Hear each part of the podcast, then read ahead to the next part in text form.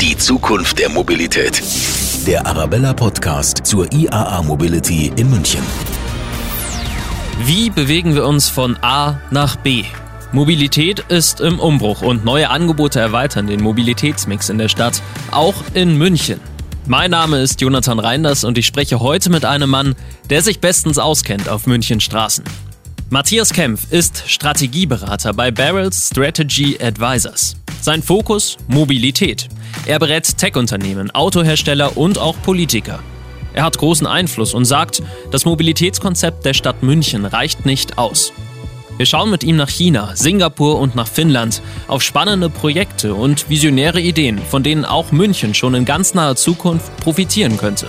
Und er hat uns erzählt, wie es sich anfühlt, mit einem Roboter-Taxi zu fahren. Radio Arabella.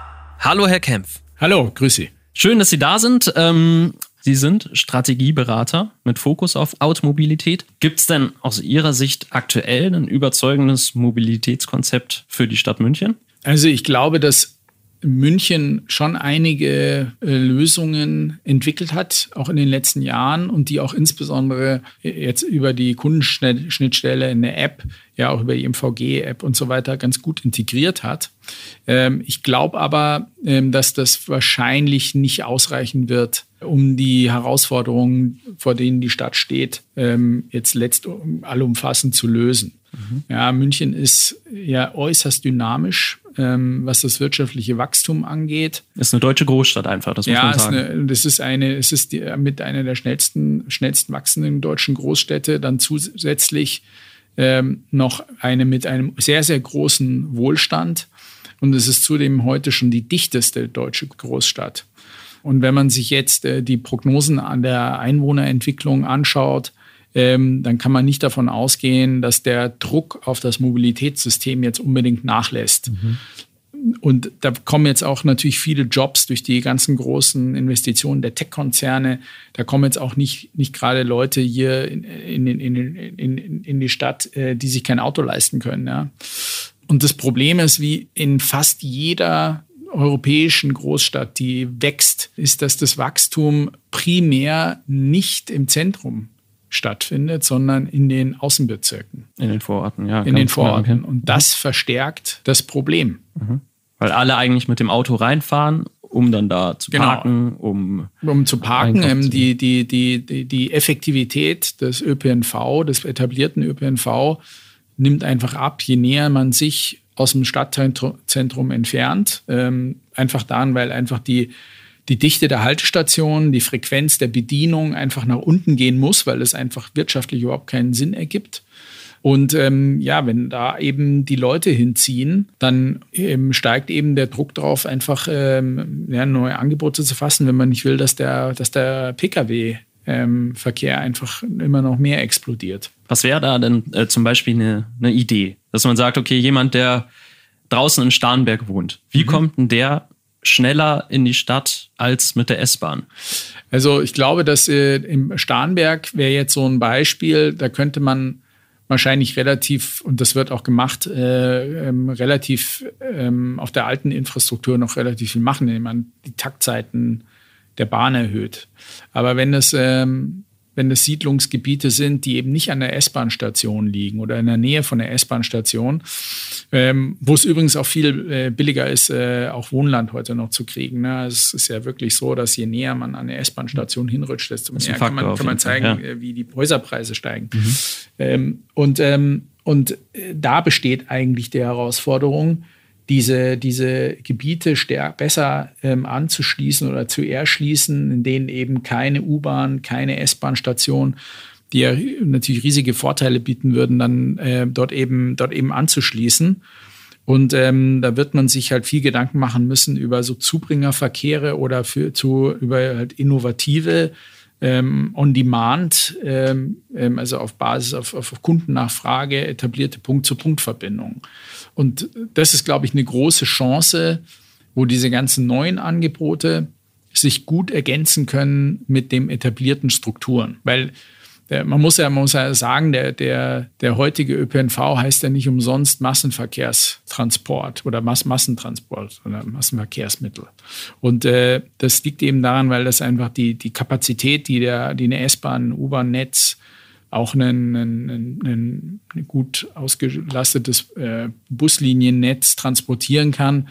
Das kriegen sie niemals durch einen anderen straßengebundenen Verkehrsträger abgewickelt. Mhm. Das könnten sie doppel, doppelte äh, Straßen übereinander bauen. Ne? Also das, das würde so viel Platz in Anspruch nehmen. Und konkret auf die Idee zu kommen, dass jeder mit dem Fahrrad reinfährt, das wird wahrscheinlich auch nicht passieren. Deswegen muss man weiter andere Formen finden. Wir gucken mal so ein bisschen futuristisch schon. Mhm. Ähm, Gibt es denn Länder, wo das schon anders gehandhabt wird? Aus, mal abgesehen von höherer Taktung bei ÖPNV, um da schneller reinzukommen, um mehr Platz zu haben, auch in den Innenstädten? Wenn man jetzt ganz futuristisch denkt, ähm, dann kommt man ja an der Diskussion von autonomen Fahrsystemen äh, nicht vorbei. Und ähm, ja, das ist, das ist gerade ein ganz heißes Thema in der Diskussion, weil niemand kann, legt momentan die Hand dafür ins Feuer, wann das wirklich irgendwie so kommt, dass diese autonomen Busse, wie man sehr häufig auch in Simulationen sieht, dass die hier draußen durch die, durch die Stadt fahren und einfach an der Straßenecke halten und dann steigen zwei Leute ein und drei aus und dann fährt er weiter und sucht sich so seinen Weg. Was natürlich irgendwo so eine gewisse ähm, tolle Utopie wäre für so eine Stadt, weil dann sehr viel Parkraum frei werden würde. Ähm, man bräuchte sicherlich äh, weniger Pkw-Bestand.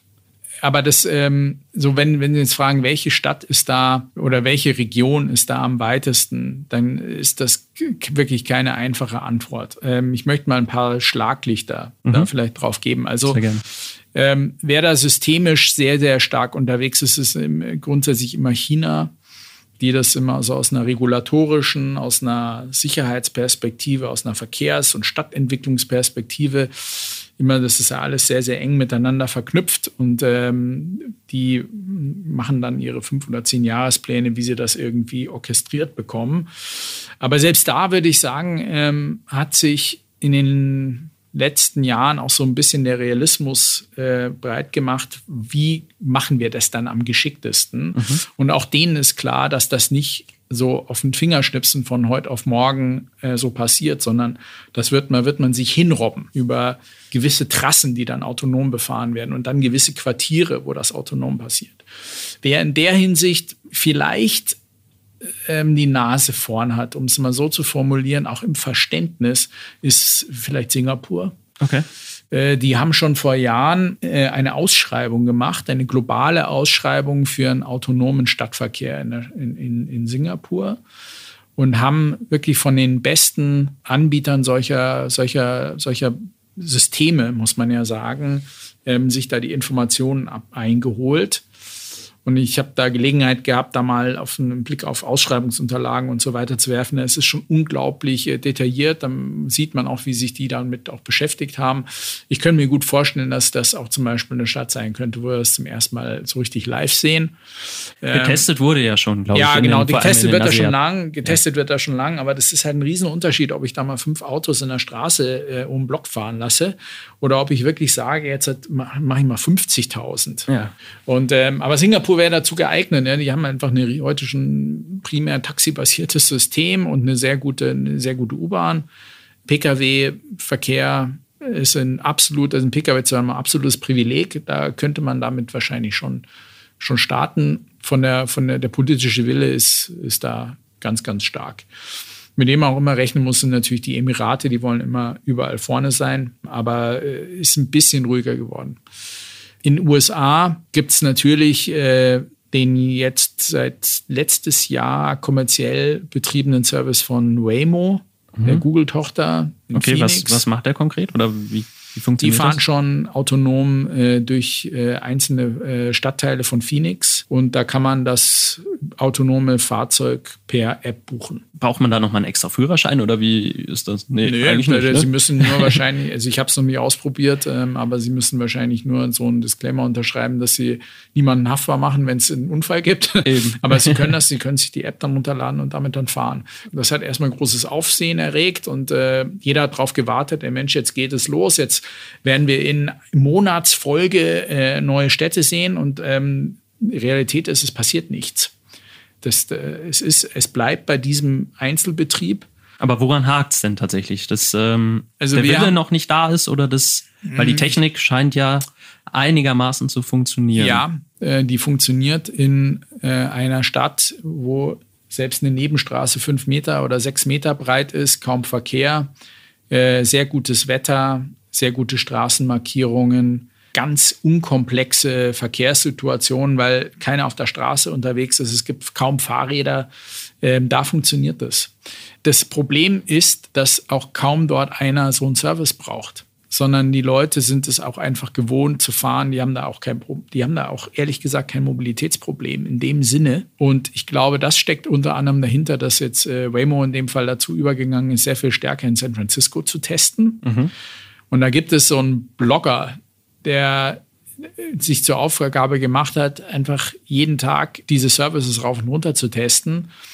Und wenn Sie das dann äh, lesen und verfolgen, dann stellen Sie fest, dass das, wenn das in richtig komplexe Situationen geht, ja, wo eine Trambahn von links, fünf Autos von vorne, ein Radfahrer von rechts, ein Rollstuhlfahrer fährt auch noch über die Straße, dass dann äh, die, der, der Reifegrad von dem System einfach nicht ausreicht, um einen Massenbetrieb ja. zu sichern. Ja, Sie müssen sich ja vorstellen, so ein Auto, das dann autonom da durch die Gegend fährt, das fährt, selbst wenn es nicht viel unterwegs ist, mal gerne 100 Kilometer am Tag. Das kann raufgehen bis 200, 250.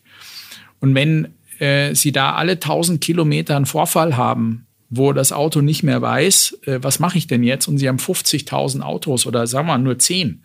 Da, da haben Sie echt Ärger. Ja, und da müssen, da, da kommt ganz schnell Kundenunzufriedenheit auf mhm. und so weiter. Und da haben sie, da haben sie ganz häufig, wo das Fahrzeug sich dann irrational verhält, dann einfach rechts ranfährt oder stehen bleibt und dann muss wieder das alles recovered werden und das stärkt nicht das Vertrauen der Kunden in sowas. Wir können zumindest aber festhalten, in San Francisco steht die Golden Gate Bridge noch. Ja, ja, das, äh, genau. War der Blogger offenbar noch nicht unterwegs. Ja, da war er noch nicht unterwegs. Ja, aber wer, wer, wer momentan so ein bisschen Augenmerk erregt, ist äh, General Motors. Mhm. Die haben ja in diesem besagten Hype ja, haben die sich ja mit einer Milliarde an dem Startup Cruise beteiligt. Und Cruise ähm, hat jetzt äh, zumindest ähm, mit einer, mit einer relativ, die haben sich relativ weit auf, aus dem Fenster gelehnt, ähm, dass sie jetzt ähm, für 5 Milliarden Schulden aufnehmen, um jetzt ein wirkliches autonomes Robotaxi zu bauen, das dann auch in den Jahren 2023, 2024, glaube ich, äh, sie kommerziell einsetzen wollen. Wenn die so viel Geld in die Hand nehmen, um ein Auto zu bauen, das nur dafür da ist,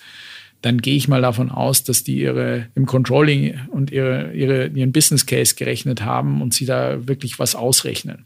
Robotaxis wäre ja tatsächlich auch eine gute Variante, ne? dass man sagt, in Amerika nicht, ja. Braucht ja nicht jeder mehr ein, Auto zwingend, sondern ähm, das ja. Robotaxi kann man sich bestellen. Also für den Nutzer hätte es den Vorteil, ähm, dass ÖPNV, also es wird halt deutlich günstiger, ist viel, viel, viel günstiger, als wenn Sie ein Taxi nehmen, weil der Fahrer eben nicht mehr da ist. Der Fahrer ist heute der teuerste Bestandteil. Äh, also im Taxipreis zahlen Sie mal mindestens 50 Prozent den Fahrer, wenn nicht sogar noch mehr.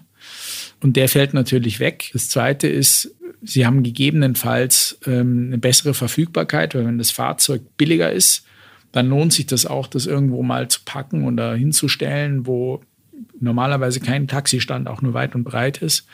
Ähm, und das ist natürlich eine gute Ergänzung für den ÖPNV, weil wenn sowas können Sie natürlich auch gut als Zu Anbindung an S-Bahn-Stationen, U-Bahn-Stationen und so weiter äh, nutzen. Und das ist ja so ein bisschen ähm, meine Vision von, von einem zukünftigen Verkehrssystem, dass ich das dann in so einer Art Flatrate, im Grunde wie ein Monatsticket, dass sowas dann integriert ist und äh, man sich keine Sorgen mehr machen muss. Ähm, Habe ich jetzt, brauche ich jetzt 15 Apps auf dem Handy, um mich irgendwie in München oder, oder anderen Stadt von A nach B zu bewegen. Sondern dass da einmal integriert sind genau. E-Scooter, genau. E-Bikes, alles, was da äh, gerade möglich genau. ist. Genau. Und das ist sozusagen noch der, der das äh, weiteres Schlaglicht, äh, was ich noch, was ich noch hätte, wenn es um Vision Zukunft und so weiter ist, Helsinki. Die haben das schon. Da gibt es eine App, der ist Win, ähm, von einem, einem, Unternehmen, Mars Global heißen die, entwickelt. Und dort gibt es verschiedene Mobility Flat Rates, gibt so drei oder vier Pakete.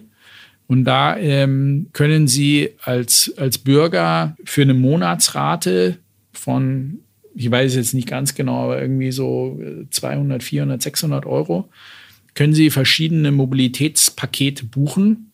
Und ähm, wenn Sie dann beispielsweise so ein größeres Paket buchen, dann können Sie nicht nur mit den ÖPNV-Mitteln dort fahren, sondern Sie können ähm, sich die Scooter mieten, Sie können sich die äh, Leihräder nehmen und Sie können sich auch Mietwegen nehmen.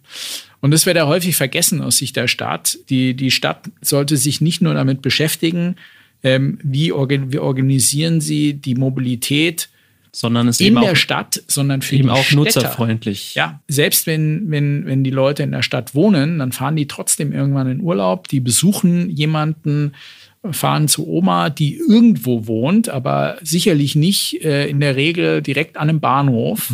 Und wir haben da Untersuchungen gemacht, dass das für, für diese Anwendungsfälle, die sie vielleicht nur einmal im Monat haben oder vielleicht noch seltener, das in der Regel schon ausreicht, dass die Leute ihr Fahrzeug nicht abgeben wollen. Und ähm, wenn man aber dafür eine Alternative schaffen würde, also ich garantiere Ihnen, wenn Sie ein Auto brauchen, dann kriegen Sie eins. Verzicht auf mein Auto und bewege mich dann in der Stadt, wo es komfortabel ist, halt mit dem ÖPNV und so weiter.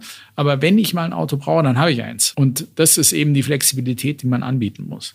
Ich möchte noch mal ganz kurz auf die Roboter-Taxis zu sprechen kommen. Sind Sie selber schon mal gefahren in einem? Haben Sie schon mal die Ja. Erfahrung gesammelt? Ja. Und wie ist das vom Gefühl her? Man steigt da ein, ein bisschen mulmig wird einem doch, oder nicht? Dann hat man nach ungefähr 30 Sekunden gefühlt vergessen. Ja? Ja. Das ist spannend, weil ich glaube tatsächlich, dass es vielen Älteren vor allem dabei geben Ja. wird, okay, wo ist jetzt der Aber Fahrer? Mit wem rede ich denn jetzt Ja, eigentlich? richtig. Also das ist in der Tat so. Es gibt da ähm, aber interessante Untersuchungen aus der Schweiz. In der Schweiz gibt es ein, ein sehr innovatives Unternehmen, äh, Postauto. Äh, die haben schon ganz früh angefangen, ähm, sich mit der Frage, wie können solche kleinen Minibusse, autonome Minibusse ähm, ähm, auch die, den, den Busverkehr anreichern und haben da so eine Installation in einer kleinen äh, Stadt im Wallis gemacht und dort zeigen also die Kundenbefragungen, dass die Skepsis am Anfang sehr groß ist, sich die Leute aber unglaublich schnell dran gewöhnen und das nach wenigen Monaten für die allermeisten überhaupt kein Thema ist. Gut, war wie hier, ne? Die E-Scooter, als sie kamen, dachten alle, okay, wie benutzen wir das? Ja. Und inzwischen benutzt sie eigentlich jeder und äh, kommt damit zurecht. Und die fahren natürlich auch so defensiv, diese Fahrzeuge. Also das ist schon,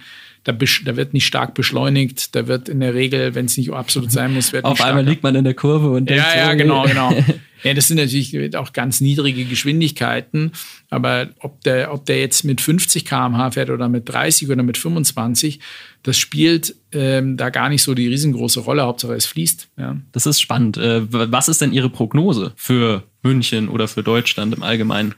Wann Ja. können wir damit rechnen, dass es in die gibt? Richtung was gibt hier, ja. Also ich glaube, bevor es das autonom gibt, werden wir das in München wahrscheinlich vorher auch nicht autonom schon sehen. Also die Stadt hat ja gerade jetzt vor ein paar Wochen ihren Mobilitätsplan äh, vorgestellt. Da gibt es also so x verschiedene Säulen, auf die das aufgebaut werden soll und die jetzt ausgeplant werden müssen. Aber eine dieser Säulen umfasst die Anreicherung des klassischen ÖPNVs mit diesen On-Demand-Diensten.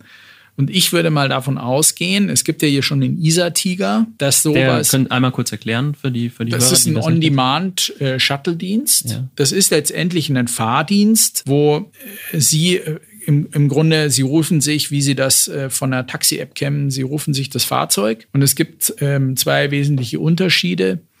Ähm, das Fahrzeug holt Sie nicht direkt bei der Haustür ab, sondern Sie müssen zu einem Haltepunkt, der allerdings virtuell ist, müssen Sie hinlaufen. Das heißt also, dadurch wird es ein bisschen für den Bus effizienter. Lotst Sie 100 Meter zu einer Straßenecke, sammelt Sie dann auf und dann sitzt da vielleicht schon jemand drin. Das heißt also, dieser Bus bringt Sie ohne Umsteigen von A nach B.